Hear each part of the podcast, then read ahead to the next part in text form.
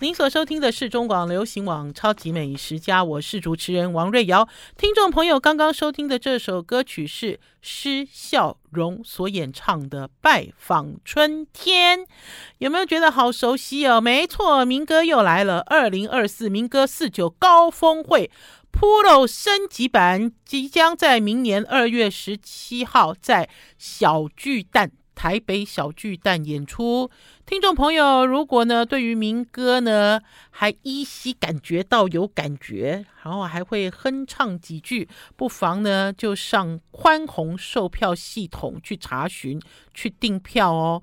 然后听众朋友也可以直接上到中广流行网，还有王瑞瑶的超级美食家的脸书粉丝专页，还有中广流行网的 YouTube，就可以同步收看、收听今天的这一集。呃，我记得上次跟大家聊到的是金门的广东粥，对不对？金门广东粥我讲了好多次了，因为很多人讲到金门广东粥就直指受记啊。在今年联合报的五百碗小吃的评选里，因为老实讲，我都不知道这个五百碗哦，是不是每年都办跟五百盘一样了哈。所以呢，我第一次呢担任。呃，五百碗的评审的时候，我就想把我这一辈子吃过台湾各地的小吃搜罗在一起，然后呢，给出给出我自己的十票，其中一票就给了寿记广东粥。呃，可是我给出寿记广东粥之后呢，我就听到了一个讯息，这个讯息就是瑞瑶姐，你不知道寿记广东粥现在没有开店呢，寿记广东粥现在是外带而已。好、啊，因为这次呢很巧呢，去到了金门，去到金门之后呢是。金门大学的老师王方坤老师带路，方坤呢跟寿记广东粥的呃八贡很好。其实寿记广东粥的这个这个老板不叫八贡啦，八贡的意思哦，他们讲说八贡的意思是一个呃很老实、很诚恳的孩子的意思，等于是他的绰号叫八贡。呃，我们就一起去喝咖啡啦。上次我跟大家讲啊，我们去呃金门国家国家公园里面哈。的一家咖啡馆叫中山林豆咖啡，喝面茶咖啡，好，呃，喝了之后呢，呃，我就跟拔贡约，我说，哎，我隔天要逛市场啊，因为紧接着就要进入王秋贵，呃，王教授的行程啊，然后拔贡就说，好吧，你知道有空再陪我们。可是呢，因为很意外的是呢，我没有跟，就等于是我没有跟拔贡一起逛市场。可是呢，我在离开金门的最后一天。我跑到了寿记广东粥，他现在改名叫寿记粥迷了哈。就是我我到他这个外带店，这个外带店呢，呃，其实是在一个不是商业区的地方。好，大家知道他以前早期就是在最热闹的这个贞节牌坊的旁边嘛。他其实是一个旁边还是个食品公司嘞，搞半天原来是他的住家。好，然后呢，不过很好玩哦。它虽然是一个外带店，它这个外面哦，居然有区公所给他做的一个长椅子，哈，等于是区公所呢，非常非常的体贴观光客。你如果在这边呢外带等很久，你就可以坐 在外面等，哈。因为老实讲，它里面也没有接待区，都没有。呃，包贡其实对我很好了。包贡呢那天呢，呃，给我带来了两大桶大桶哦，听众朋友，两大桶这个呃寿记广东粥，好，让我拎回。台湾让我拎回台湾，因为呢，他说宝师傅哦都没有吃过他的这个寿记广东粥，因为宝师傅只要听到要坐小飞机就很紧张 啊。然后呢，宝师傅有的时候有想说，好了，他可以去金门玩，可是他想要坐船，哈，我哪有这美国功夫等他啊？我就自己都跑出去玩了。那所以呢，就特别带了两大桶回来给宝师傅吃。照片稍后会上传到王瑞瑶的超级美食家的脸书粉丝专页，因为这个是应该是我吃过最有诚意的广东粥。为什么讲最有诚意呢？因为里面几乎是没有粥，全部都是料，而且听众朋友，猪肝哦。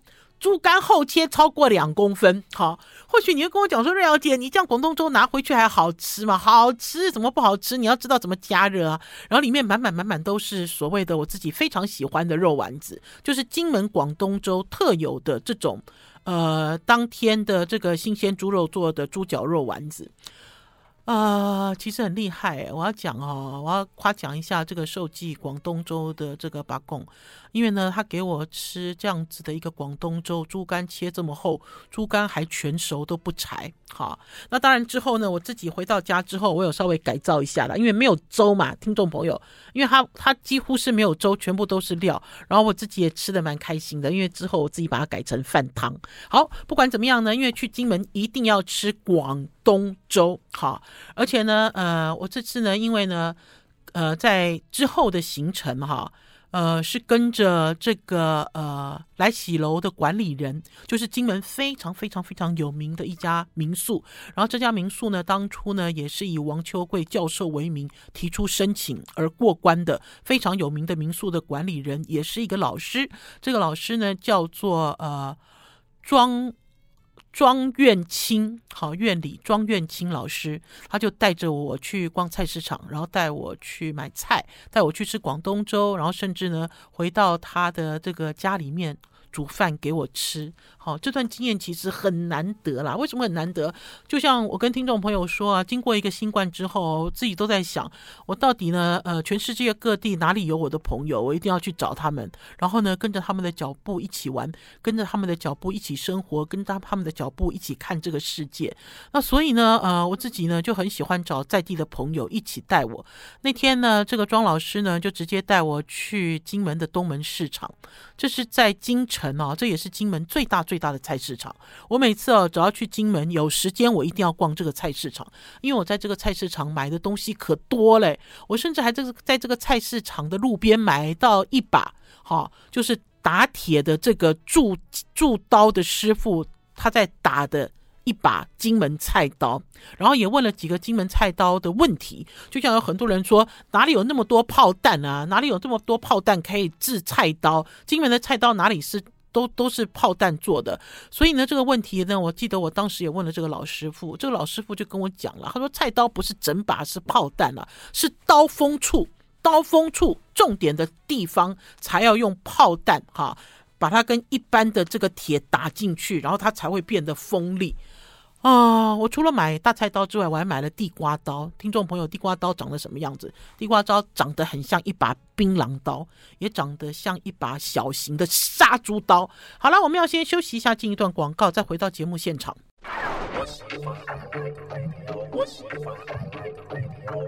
我是王瑞瑶，您所收听的是中广流行网《超级美食家》。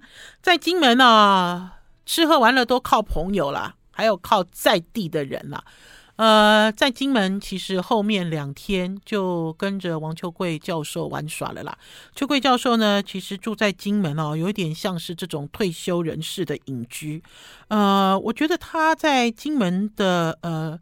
我觉得他也不是金门人，哈，就比如说金门人不会去菜市场买很多黄鱼，买很多这种皇帝鱼。我那天甚至还看到皇帝鱼，买很多螃蟹回去吃。好，我觉得金门人的生活不是这样子。呃，可是搞不好金门人他们要聚餐，哈，就大家大吃一顿会这样子。可是呢，我跟着秋桂老师在金门几乎天天顿顿，哈，我在他家吃了两顿饭，两顿哦都是大黄鱼先伺候，就是瑞瑶，你这一条黄鱼是你的，好，你知道他就先让我吃。黄鱼，而且呢是野生黄鱼。那所以呢，我知道秋桂老师一直都有习惯哈，从金门带鱼回去台湾哈。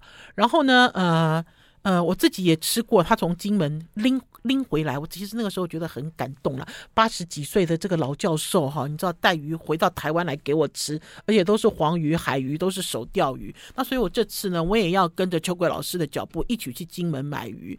然后呢，这个菜市场逛东门菜市场那天有开直播，然后呢，呃，也把链接放在王瑞瑶的超级美食家的脸书粉丝专页。听众朋友感兴趣的话，就用关键字去搜寻，关键字就是王瑞瑶金门菜市场，就可以搜出这支影片。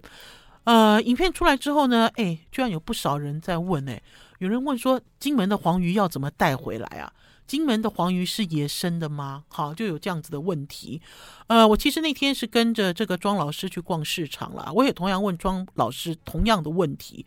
我说，你在菜市场买的这些黄鱼是野生的吗？还是养殖的吗？因为老师讲，养殖黄鱼很多。我有一年去马祖。我要看，我要到一个像是类似一个观光区的一个地方，它就有冷冻库在卖一夜干的黄鱼。听众朋友，一夜干的黄鱼不小诶，好，可是呢，它的开价是一片，就是因为它都把它打开来，像蝴蝶一样打开来，一叶干的这种，然后真空包装，一片卖一百块钱，还可以再杀价。我本来一开始好高兴，想要买，可是等到我想到之后，我就缩回来了。我就想说，天哪，这是野生黄鱼吗？这应该不是吧？这应该是养殖黄鱼吧？然后甚至于应该还有让它的颜色变得更 colorful、更鲜艳。所以老实讲，我对于买黄鱼这件事情，我也有一些警觉。那所以我就问了庄老师，我就说：“你确定这个是野生的吗？”就庄老师的这个脾气很火爆。庄老师一辈子都在做老师，而且庄老师做的是美术老师。庄老师，对于这个学生的的这个美誉哦，非常重视，而且呢，对于身教言教也非常在乎。我跟庄老师在一起的这两三天哦，哦，我也被庄老师啊，你知道，好好的调教一番。哈，呃，可是庄老师就很妙，庄老师就回答我，庄老师说他敢骗我，听众朋友，然后他敢骗我，他敢骗我，我我我就我就当场给他那个了。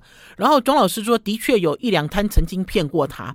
然后我就问庄老师说：“那他骗了你之后，你还会回头跟他买吗？”他说：“对，他骗了我之后，我就回去修理他，之后他就不敢再骗我了。”那所以庄老师也不是用专业的角度来挑真正的金门黄鱼哈，而是庄老师是常客熟客，所以你就黏着庄老师去买。可是我倒是发现金门的东门市场哦，的确有好几个这种看起来像是渔夫，看起来像是小贩，他们在卖他们自己的手钓鱼，里面的确就有黄鱼。除了黄鱼之外，还有一些海鱼，各式。各样的海鱼，呃，我那天到了庄老师的家里去，庄老师那天呢就用金门的海鱼，而且是黄杂鱼，一盆哦，一盆才五十块，各式各样的这样子的杂鱼，他去熬汤，熬完汤之后，熬了鱼汤之后煮金门的牛肉，哇，很好吃诶，我从来都不知道，我知道鱼跟羊在一起是鲜，鱼跟牛在一起也是鲜，好，他炖了一个呃。呃，风味十足的一个牛肉汤，哈，给我喝，哈，还给这个，还要给王方坤老师，因为他们本来之前就认识嘛，哈。那所以呢，在逛金门菜市场哦，有一些改变，知道怎么说呢？我觉得金门呢，呃，的菜市场不像我以前所看到的这么热闹，哈。呃，还有就是哦，因为这个季节金门的螃蟹很多，所以呢，我们买了青蟹，好，然后呢，呃呃，青蟹我们买了公的跟母的，颜色不一样，然后呢，也是一样，当天就蒸来吃，好开心哦！听众朋友在金门吃螃蟹，在金门吃海鲜哦，吃鱼、吃螃蟹、吃大蛤蜊，然后还有老板送的凤螺。呃，还有上课要用的两尾虾子，哈，就等于是上了菜市场之后，人家是买菜送葱，他不是，他是买鱼送海鲜，而且送就是送这样几粒几把这样子，说有多有趣就有多有趣。好，那当然我不知道，听众朋友如果去金门旅游，搞不好你住的是民宿，民宿可不可以开火？这个其实是一个问号。可是对我来讲，我觉得去金门买菜，而且呢买的是在跟台湾本岛不一样的菜，而且季节性海鲜感很重，这其实是一个很好很好很值得推荐的一种玩法了哈。那呢？呃，金门的鱼要怎么带回来？很简单，因为呢，庄老师呢把鱼买回去，就把鱼洗干净，然后一尾一尾用塑胶袋包好，包好之后呢，就直接丢去冷冻。哈，买到鱼的时候是早上，哈，早上大概七点多，然后回来整理干净之后冻进去，大概是九点多，然后一直冻到我要上飞机才拿出来。我那天呢，其实呢把鱼全部都塞进我的大行李箱里，因为呢我在金门的这个呃。所谓的五金杂货店买了保冷袋，然后还买了两个，好，到 Seven Eleven 去买了两两个冰冰块，两大袋冰块，然后就直接塞进去，然后就塞进我的大行李。大行李当然超重啦，怎么不超重？整整超重了一倍。超重有什么关系？就是付钱哈，超重了十公斤，因为限重是十公斤，可是我称的时候已经是十九公斤了哈，就直接空运。带回台湾。好了，我们要先休息一下，进一段广告，再回到节目现场。I like 103, I like radio。我是王仁瑶，您所要收听的是中广流行网《超级美食家》，实在很有趣哦。我找了两个不是金门人，可是对金门很熟的台湾人带我玩金门。好，第二位呢就是呃。庄苑清老师，庄苑清老师那天带我买完菜之后，我就很担心他就要带我回去了啦。为什么？因为呢，王秋桂老师到了金门都不外食，哈，很少很少外食，哈。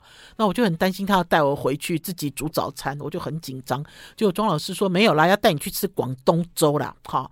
原来呢就在这条菜市场，哈，呃。这条菜市场，呃，我讲一个著著名的地标叫戴天府，哈，就是戴天府，呃，往往右走，哈，就会往贞节牌坊，然后戴天府顺着戴天府往往左，哈，就是有一个这个 L 型的路口，往左的直走，这也是菜市场。然后呢，就是往这条路一直直走，就到了一家叫做新和记广东粥。这个新和记广东粥的这个老板娘哦，哦。头发梳得好整齐，皮肤好白，然后很瘦。他煮广东粥有一个漂亮的像模特儿一样的姿态，然后甚至于是在捏这个肉丸子的时候，因为他手指好长好细哦。我在我这张这段影片已经上传到王瑞瑶的超级美食家的脸书粉丝专业了，好像一个艺术家。好，你在在做广东粥，而且大家知道呢，金门的广东粥哈厉害的就是厉害在他们会先熬一个粥底。这个粥底呢，呃，我之后去了寿记，发现寿记的这个粥底哦。有放大骨头，哈，然后可是呢，新和记没有，哈，就是老实讲都是广东粥，可是各家略有一些差异，哈。除了这个之外呢，他们放的料也不一样。新和记里面会撒一把文仔鱼，不拉稀啦，因为呢，他讲说呢，他没有，他要让它增鲜，哈，他不要用别的方式，所以他就撒了一把文仔鱼在里面。然后呢，他的丸子呢，一碗大概。一碗大概有六颗丸子这么多。我自己以前在吃广东粥的时候，并不觉得广东粥是料比粥多。可是我这次来到金门吃广东粥，我觉得料好多，而且呢，它会打蛋，对不对？还会放金门鱼丸，还会放土托鱼，还有猪肝，哈。然后呢，除了放这个呃。当天的这个猪脚肉的做的丸子之外，它还会放猪肉丝之类的。然后当你在吃这一碗广东粥的时候，还给你金门的大油条。金门的大油条啊，其实比较像是双胞胎，哈，就是里面不是空的硬的，里面其实是软的。可是那天不是跟听众朋友讲吗？我最喜欢的和记油条，百年老店和记油条没开啊，啊，所以我就缠着老板说：“那你去哪里买油条啦？”哈。如果今天合计没开，你们金门人要去哪里买油条？然后就这个老板说到处都是啊，他说金一油条也不错啊，他就这样讲给我听。金一就是卖烧饼的那一家啦，哈，就是很有名的，上次跟大家讲的烧饼名店。呃，很好吃，因为我觉得现煮就很好吃，而且呢，他们的煮粥都很有诚意。哈、哦，这个老板娘呢，一个人雇四个锅子，五个四五个锅子，一二三四四个锅子。然后我曾经在金门曾经看过有更多的，我如果没记错的话，我曾经看过一个老妈妈一个人雇七八个锅子，好、就七八个炉火，七八个锅子。因为呢，她呢直接呢就要舀。舀粥底，舀完粥底之后呢，就现场就开始加料，就煮起来了哈。然后所以呢，等于是在吃广东粥的时候，也是一场精彩的表演，也是一场精彩的表演。好，呃，广东粥讲完之后呢，我想跟大家讲，这次我去金门，我觉得最大最大的收获哈，就是玩金门到底还有什么新的感觉？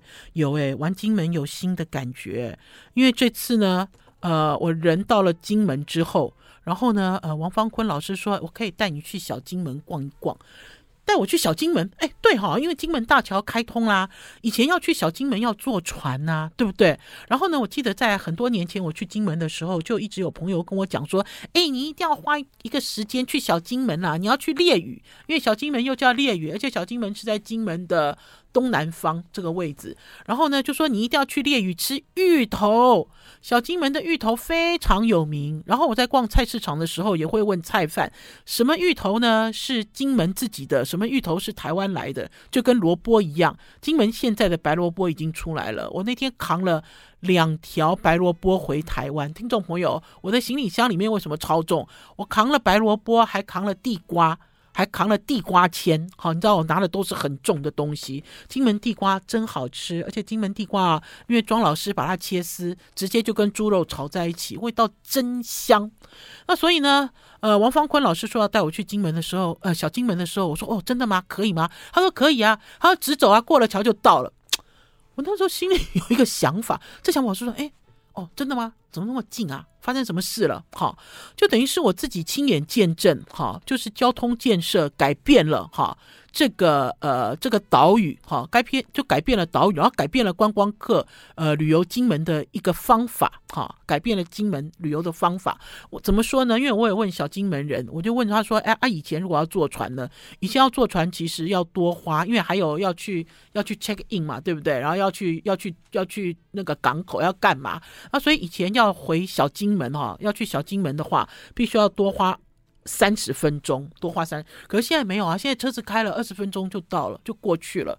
然后还有小金门有一个新闻，听众朋友知不知道？因为那天呢，方宽方坤老师特别特别带我去这个新闻热点。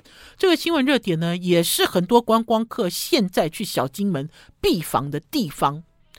就是柯文哲跟郭台铭两个人手牵手一起看海聊心事的那个海滩，呃，手牵手我不确定有没有啦，因为反正到了当地之后就很好玩，而且我觉得当地已经变成一个观光的风景区。为什么呢？因为我听到有小贩哈。用麦克风在放送他在卖什么东西，哈，所以到了那个地方之后，哈，因为一开始我是没有感觉，因为那个地方他可以看到厦门，直接可以看到厦门哦，然后甚至呢，呃，知情人士还讲说，诶，那是厦门大学，那是哪里？那栋建筑是怎么样？你就可以知道在小金门距离厦门有多近，呃，然后呢，他们坐的那个椅子，因为因为他们有坐两个人有坐在椅子上嘛，那个椅子呢是。是现场的三张椅子的中间那一张啊？为什么我会知道？听众朋友，因为是好多人都在找，好多人都想要坐上去拍照啊。然后呢，所以我也很顽皮，我也录了一段影片。这段影片呢，就等于是我录了这个海岸的风光，然后顺便告诉大家，柯批与郭台铭手牵手在这里谈心事，到底坐在哪里？好啦。其实呢，去小金门呢，还有一个主要的目的啦。本来那天呢，要去小金门很随性，可是呢，我有一个学妹在《自由时报》哈跑新闻跑很久的一个学妹，这个学妹一直都跟我很亲，她叫洪友芳哈。呃，搞半天原来她姐姐是非常非常知名的一个。呃，文学家，还有他们家族在小金门非常有名。我没有去，其实我不知道。友芳学妹呢就很客气，她说：“瑞瑶姐，你要去来到金门玩咯。瑞瑶姐，你要不要去小金门去我们家走一走？”我说：“哦，去你们家走一走哦，好啊，好啊。”她说：“她就传了一个链接给我，他们家有一个老宅，这个老宅很小。”这个老宅其实不大，然后这个老宅呢有一个名字叫自成号，而且呢这个自成号也变成一个观光景点。为什么？因为呢在这么小的一个空间里面，居然养活了一家人十几口，而且呢这一家子呢也都出了名人。哈，换句话讲，就是他们家小时候很穷。然后，因为他爸爸跟他妈妈的努力之下，他们都成家立业，而且呢，都非常有事业，变成了小金门的一个代表性的人物与家族。好了，我们要先休息一下，进一段广告，再回到节目现场。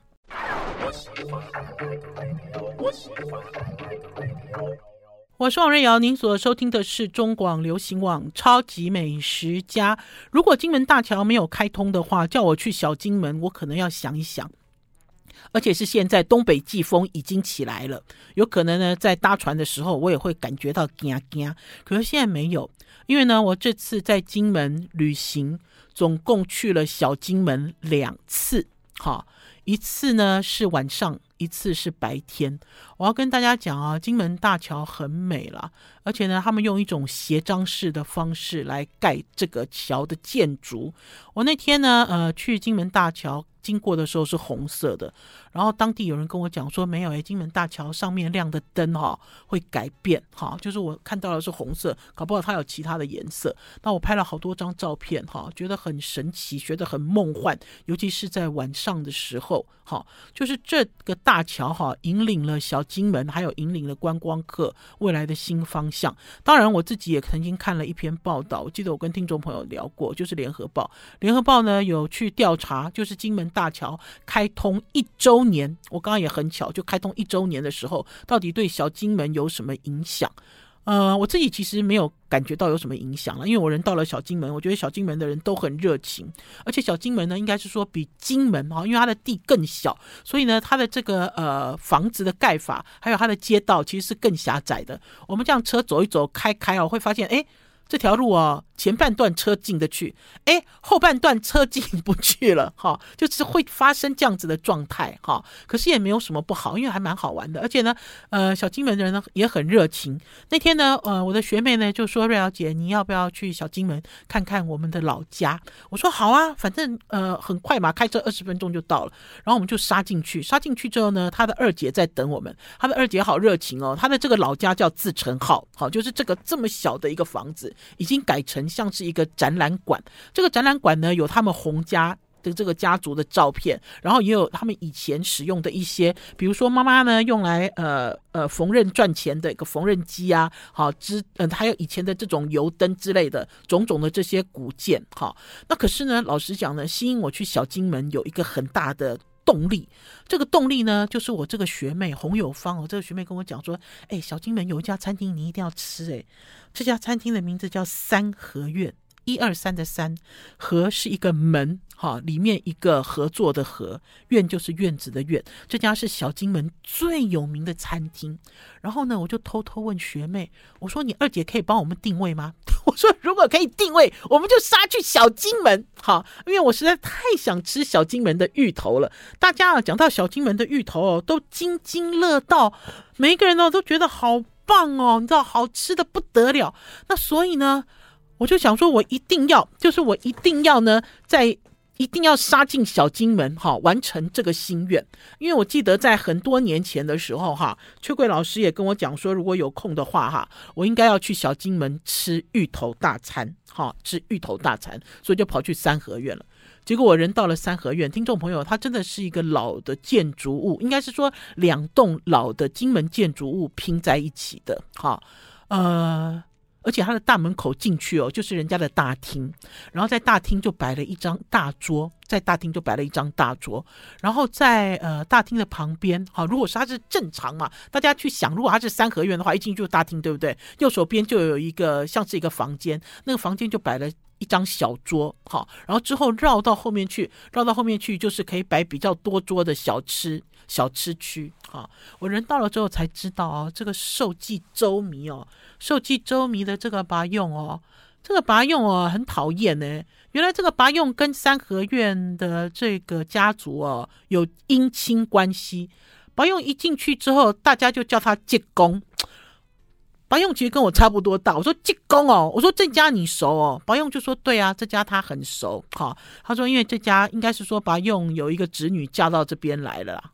呃，白用有一个侄女吗？等一下，我现在这个呃，这个人际关系的树状图有一点混乱。好，呃，然后还有就是一直跟大家介绍我在金门重新找回来的朋友，金门农会的总干事文水成，文总干事，文总干事，呃，他们也叫文总干事，叫济公，因为那天文总干事也出现了。莫名其妙出现，因为他就是要来送水果。好了，我来介绍一下三合院这家餐厅。三合院这家餐厅哦，我们进去之后就就以为它其实是一家餐厅，其实不是，它是一家小吃店。好，它有卖很简单的炒面。好，然后呢，呃，老实讲，它应该是。呃，当地人当地人的厨房，哈，他有卖大菜，哈，然后也有卖这种很简单的这种炒面、炒饭之类的。因为我们在吃饭的时候，就有当地人来来打包这些东西。我一开始我都以为他是一个呃做大菜的观光餐厅，其实不是，它其实不是，哈，呃，然后还有就是呃很很有趣，因为呢，它的菜单也只有一页而已，只有一页。然后我们在点菜的时候呢，才发现哇，他的这个二代老板。他的这个掌厨的人哦，这眼睛好美哦。我觉得金门人哦，应该是讲说，呃，金门人的有一些人哈、他们的眼神很清澈哈、然后呢，他们很质朴哈，呃，你其实透过他的眼神，就是你这样跟他讲话，你透过他的眼神，其实就可以看到哈。因为老实讲呢，金这次呢去金门呢也意外跑到一个地方采访，这个地方就是金门农工，哈，金门农工的水产养殖科。然后呢，我在金门农工的水产养殖科跟这些老师、学生还有主任，他们给我看鱼，他们煮鱼给我吃。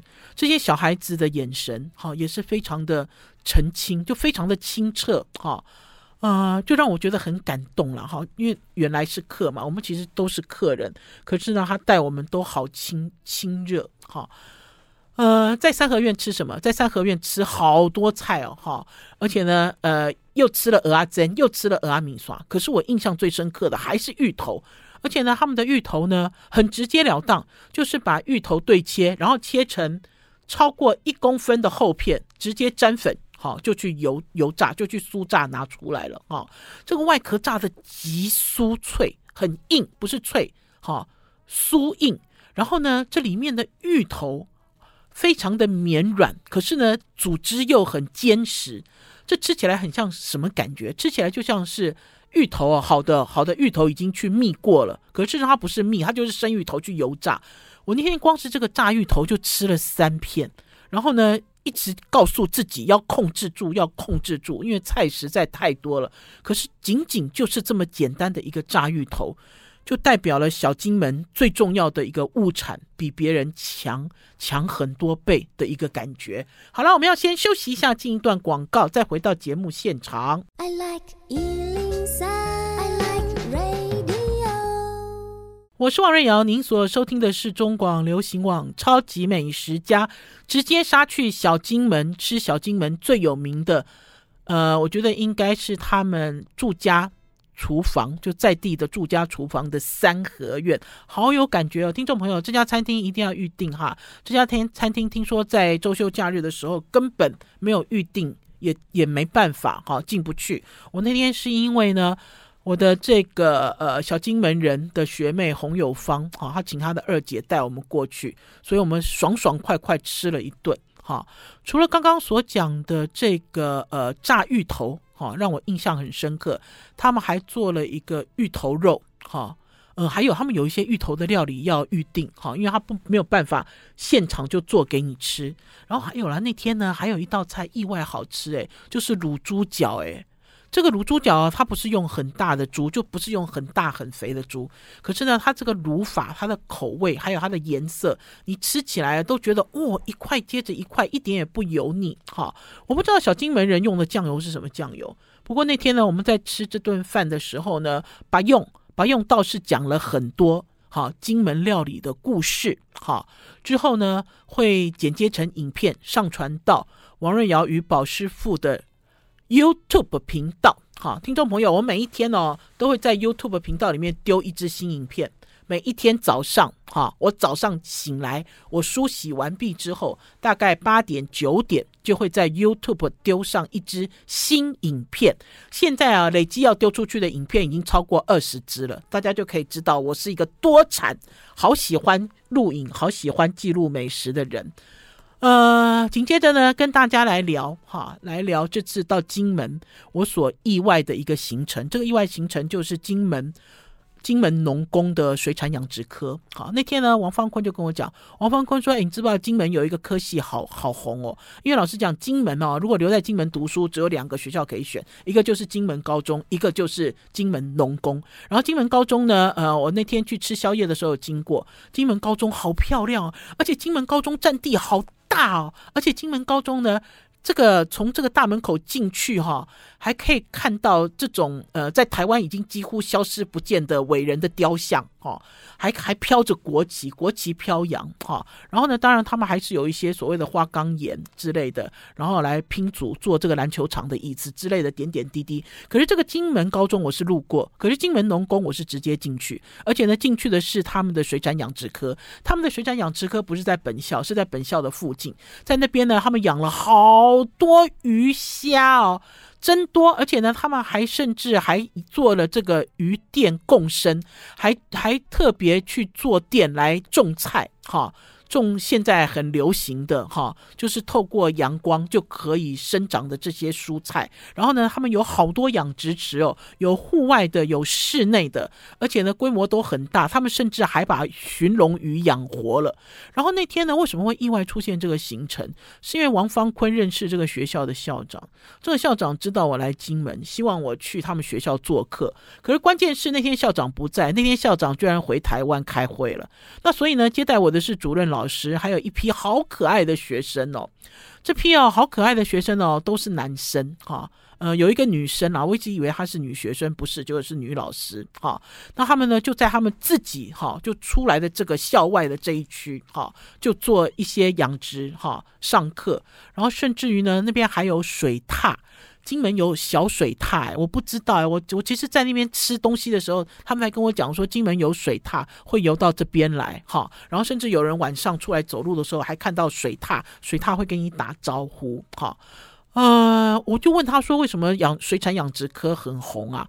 老师就跟我讲说，这连续三年以来，哈，分数考最高的学生都选水产养殖科，可是关键是金门有。有水产养殖吗？好，就比如说我去了金门，我吃的是养殖鱼吗？好，或许对我来讲，我自己去金门，我是观光客，我吃的都是海里捞的鱼，搞不好金门当地人吃的都是养殖鱼，也说不一定。可是这块我并没有涉猎，我也没有仔细去看，因为呢，我到了菜市场之后，我都是在找我要的黄鱼，哈，都是在找我要的螃蟹，哈，我并没有很认真。不过我那次在菜市场倒是看到乌鱼来了。好，乌鱼既然来了，也是野生。哈，我很感动的是这些学生哦，年纪其实很轻嘛。大家知道高职生哈，然后呢，呃，有一个学长三年级，我故意录了这段学长的一段影片，因为呢，他们呢不但介绍他们怎么样养鱼，然后怎么样训练学生，然后甚至呢，老师呢还带领学生给我做了